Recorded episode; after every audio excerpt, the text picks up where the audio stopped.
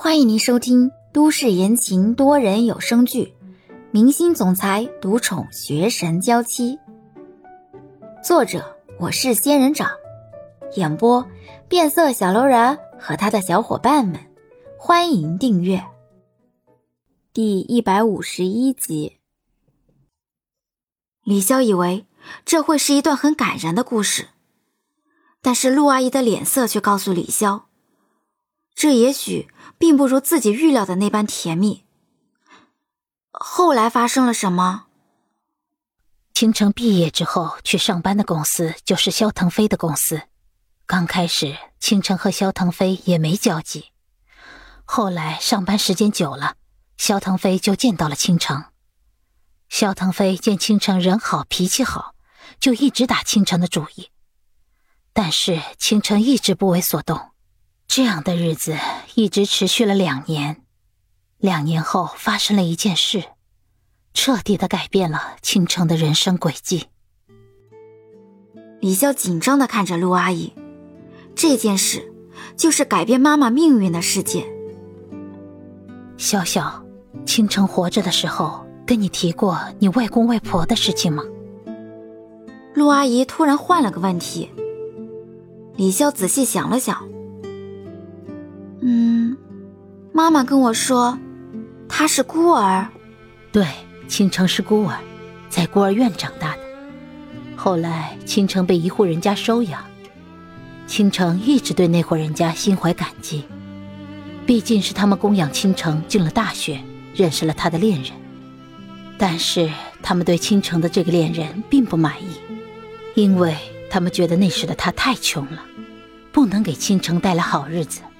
也不能给倾城的养父母带来好日子，他们竭力反对倾城和那个人在一起，反而支持萧腾飞。那我妈妈和那个人是被我妈妈的养父母拆散的？有这方面的原因，但也不是全部的原因。那段时间虽然遭遇了很多的阻碍，但是倾城一直没放弃那个人，直到那个人家里出了状况。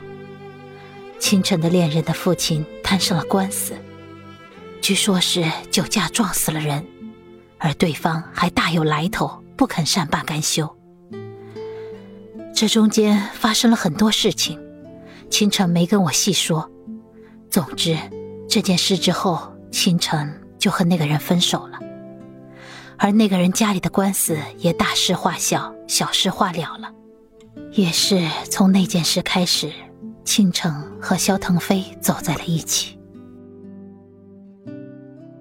说起往事，陆阿姨的脸上还是有些伤感。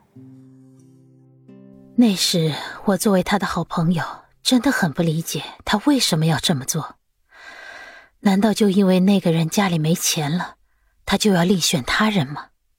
不会的，我妈妈不会这么做的。小小，你对倾城。真的是无条件的信任啊！陆阿姨回答完，这才摩擦着手指，点点头。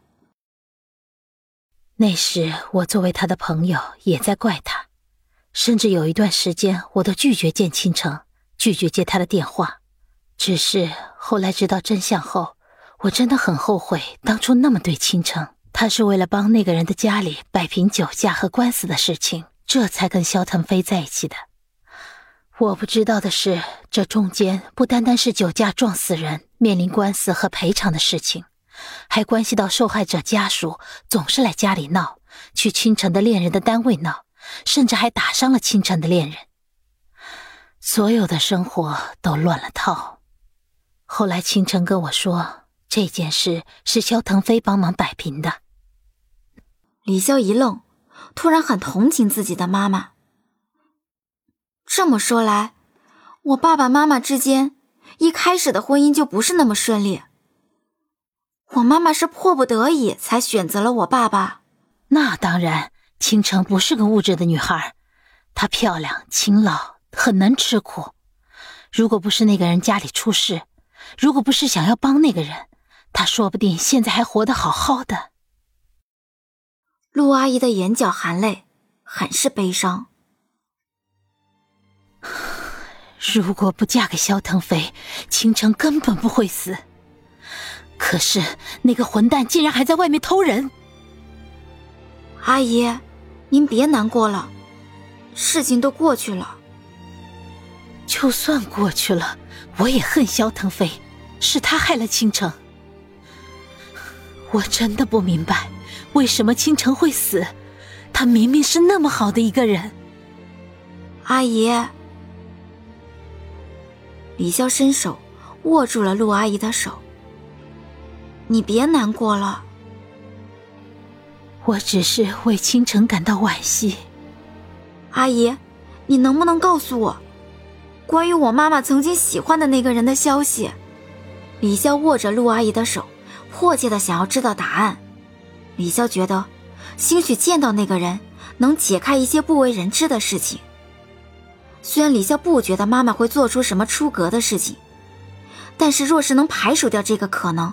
那李潇自然是求之不得。面对李潇的疑惑，陆阿姨诧异的开口：“时隔多年，潇潇，你为什么突然想要知道那个人的消息？”李潇慢慢的收回自己的手，迟疑了一下，这才开口：“阿姨，我想知道，我妈妈在和我爸爸结婚之后。”还有没有和那个人私下里见面联系？你这话是什么意思？陆阿姨明显有些惊讶。你是在怀疑什么吗？李潇神色复杂的沉默着。陆阿姨脸上的惊讶化成愤怒，拍着桌子就站了起来。潇潇，你为什么会觉得你妈妈还和那个人联系？倾城自打和萧腾飞结婚之后，一直活得很坦荡。而且，倾城也不是那种朝三暮四、不守妇道的女人。你身为倾城的女儿，最好不要有这种侮辱性的想法，不然倾城就更加死不瞑目了。本集已播讲完毕，感谢您的收听。